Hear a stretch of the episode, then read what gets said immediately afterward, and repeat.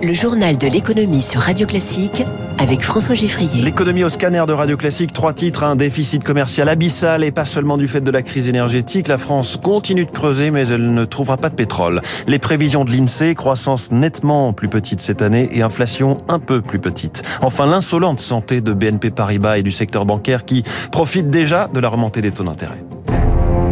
Radio Classique. 164 milliards d'euros. Impossible de trouver un point de comparaison puisque c'est un record historique, celui du déficit commercial français en 2022, deux fois pire que le précédent record inscrit pourtant juste il y a un an, en 2021. Alors il serait bien sûr facile de tout mettre sur le dos de la crise énergétique, quand en réalité c'est aussi notre production industrielle qui est en panne et quand nos voisins s'en tirent mieux. On ne parlera même pas de l'Allemagne avec son excédent de 76 milliards d'euros.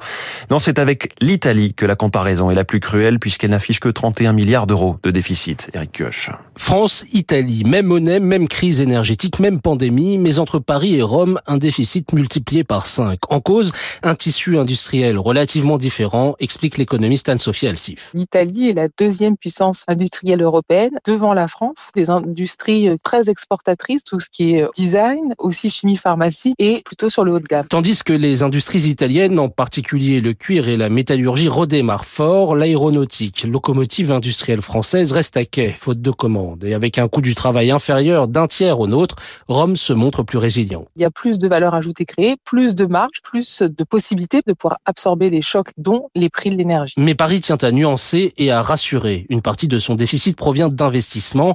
Encore faut-il les faire fructifier, prévient Bruno Fernandez, économiste Europe de l'Ouest chez Coface. On n'a pas forcément de chiffres précis de relocalisation ou même si finalement ça se traduit par davantage de productivité. Si vraiment l'investissement va rester important, est-ce que du coup on va avoir des exportations industrielles qui vont progresser? À défaut d'exporter plus, 2023 pourrait amener du mieux sur le front du déficit français avec un parc nucléaire de nouveau fonctionnel et des prix des énergies en deçà des sommets atteints l'an dernier. Eric Kuoch, aux États-Unis aussi, le déficit commercial a battu un record et s'approche des 1000 milliards de dollars, 948 exactement sur 2022, chiffre publié hier, au moment où deux ministres européens venaient plaider leur cause à Washington contre le protectionnisme et donc pour l'exportation justement vers les États-Unis.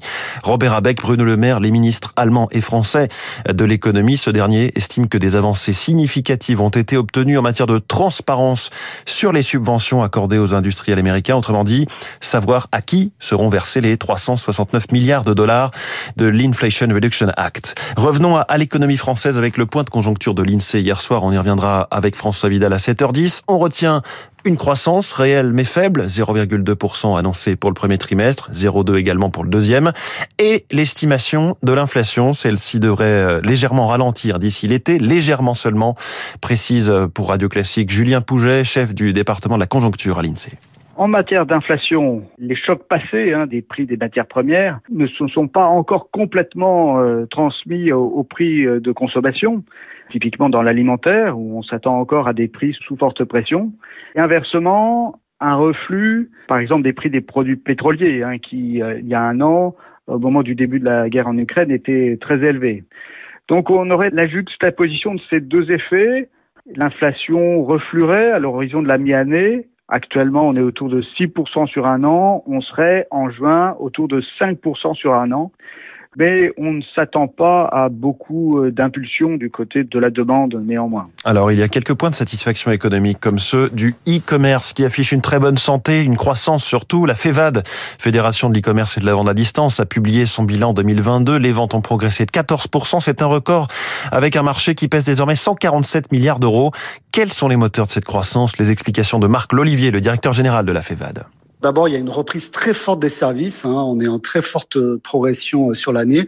C'est un secteur qui avait beaucoup souffert, notamment tout ce qui est voyage, tourisme, et qui, ben, en 2022, a vraiment explosé parce que les gens avaient envie de partir. Et puis les produits, alors les produits, c'est un petit peu l'inverse. C'est-à-dire qu'on a eu des pics de vente très importants pendant deux ans. On a une légère décrue sur le premier semestre, et là, on est à l'équilibre à la fin de l'année. Donc, il y a une forme de normalisation. C'est-à-dire après des années Covid qui ont été marquées par l'explosion des produits et la baisse des services, il y a une sorte de rééquilibrage qui est en train de s'opérer, mais toujours avec une dynamique importante. On a 90% des Français qui disent avoir une image positive du e-commerce et qui considèrent que le e-commerce est positif pour les consommateurs. Autre bilan, celui des soldes, puisqu'elles sont terminées depuis ce matin. Et après quatre semaines de rabais, il est plus que mitigé hein, pour cette édition d'hiver 2023. Le textile, euh, secteur qui traditionnellement bénéficie le plus de ces périodes de promotion, a eu du mal à attirer les clients. Les ventes de prêt-à-porter ont beau afficher une progression de 6% par rapport à l'an dernier. C'est l'arbre qui cache la forêt, selon Pierre Talamon, président de la Fédération de l'habillement le climat est plutôt atone. Pour les grands magasins, vous avez une augmentation de 5 à 6 par rapport à 2022, mais au niveau des boutiques indépendantes, c'est très morose puisqu'on enregistre une baisse pour 57 des indépendants d'au moins 20 de leur chiffre d'affaires par rapport à 2021. C'est d'abord l'impact que peuvent avoir les, promotions à tout va, le Black Friday, et les ventes sur Internet qui jouent beaucoup de promotions qui peuvent euh, porter préjudice aux soldes. Vous avez aussi un contexte inflationniste où évidemment euh, l'achat de vêtements passe au second plan. Donc euh, il y a une relance qui est très très compliquée. Il est 6h51 à tout euh, seigneur, tout honneur, alors que les banques françaises publient leurs résultats annuels cette semaine. C'est la première banque de la zone euro qui a ouvert le bal. BNP Paribas annonce la couleur bénéfice record 10 milliards d'euros et prévision 2025 revue à la hausse. Bonjour Eric Mauban. Bonjour François, bonjour à tous. On attend à 7h dans quelques minutes hein, la publication de Société Générale. Au-delà des chiffres, le contexte est bel et bien favorable au secteur bancaire. Effectivement, de l'avis de tous, l'année 2022 a fait preuve de résilience. Hein. La récession est évitée de justesse. Les banques ont tiré profit d'un redynamisme dans le milieu des affaires. Alors cela s'est traduit par de belles performances opérationnelles dans les activités de marché et dans la banque commerciale. Le mouvement de hausse des taux amorcé par la Banque centrale européenne a permis de restaurer les marges. Entre autres ce qui a permis à BNP Paribas de dégager l'an dernier un bénéfice record, vous l'avez dit, de plus de 10 milliards d'euros. Une bonne partie de ce montant sera consacrée au versement de dividendes aux actionnaires ainsi qu'à des rachats d'actions à hauteur de 5 milliards d'euros. La direction de BNP Paribas affiche sa confiance et prévoit une croissance moyenne du bénéfice de 9% par an de 2022 à 2025 contre 7% précédemment. Près de 200 000 embauches sont à venir dans le monde. En revanche, 921 postes seront supprimés en France au sein de la filiale dédiée au crédit à la consommation, soit 17% des effectifs. Éric Mauban, Société Générale, donc publie dans quelques minutes et on suivra aussi car ce seront euh, les résultats les plus importants, les plus gros du CAC 40, ceux de Total Energy, attendus à une vingtaine de milliards euh, d'euros de bénéfices et qui ne vont pas manquer de faire parler. Le mot super profit devrait refaire euh, irruption dans le débat public. Les aéroports européens ont retrouvé l'année dernière 79% de leurs clients de 2019. 79%, c'est un doublement par rapport à 2021, mais on est donc encore loin des chiffres d'avant Covid. Même tendance annoncée la veille à l'échelle mondiale par l'Association internationale du transport aérien, qui parle de 62% des niveaux de 2019. Mais pas de quoi euh, s'inquiéter hein, sur ce rythme de reprise, selon Guillaume Hu, associé chez Archery Strategy Consulting, spécialiste du secteur aéronautique faut euh, relativiser ces chiffres puisque euh, aujourd'hui la Chine n'est pas complètement réouverte et donc du coup forcément le trafic aérien global en subit des conséquences. L'été 2022 s'était très bien passé avec certaines compagnies aériennes qui ont retrouvé, notamment les compagnies low cost, qui ont retrouvé leur niveau de trafic de 2019. Et puis également attention au fait que à la fin de l'année était bien meilleur que ce qu'on a pu connaître notamment au début 2022 et donc on est très certainement sur un très bon rattrapage avec 2023 qui s'annonce sur meilleurs auspices. Un gros ouf de soulagement pour les vignerons français. Le ministère de l'Agriculture a donné son feu vert à l'arrachage des vignes et à la distillation en réponse à, la baisse de la demande de vin en France. Il y a de vrais excédents, une surproduction. L'État et l'Union européenne débloqueront près de 160 millions d'euros de subventions pour financer ces opérations. Aide conséquente pour faire face à cette situation. Il s'agit d'aider la filière à passer une conjoncture difficile. Bernard Farge préside le Conseil interprofessionnel des vins de Bordeaux. La viticulture française est confrontée à diverses crises maintenant depuis cinq ans.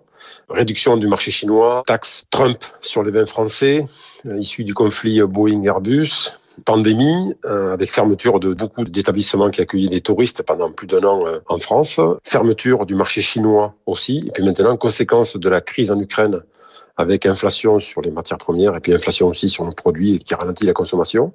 Donc voilà, la viticulture, plus que d'autres secteurs, a, a pris euh, de gros coups sur la tête et se trouve dans certaines régions et dans beaucoup d'entreprises en très très grande difficulté.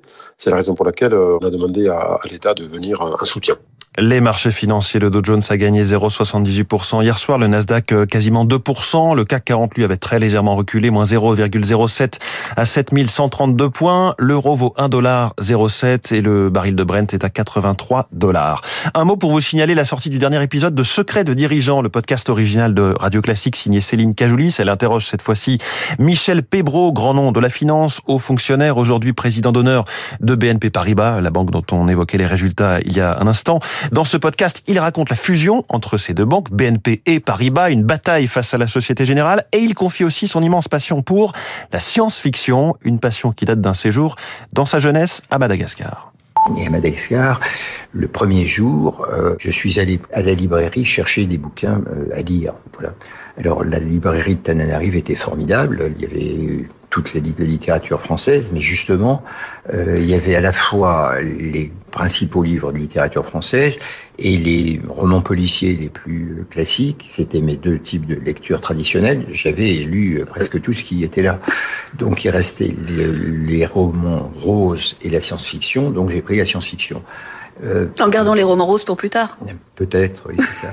Michel Pébro avec Céline Cajoulis, le président d'honneur de BNP Paribas, a retrouvé donc en podcast sur radioclassique.fr et sur toutes les plateformes. Ça s'appelle Secret de dirigeant. 6h56 dans quelques secondes, le bilan climatique de Joe Biden.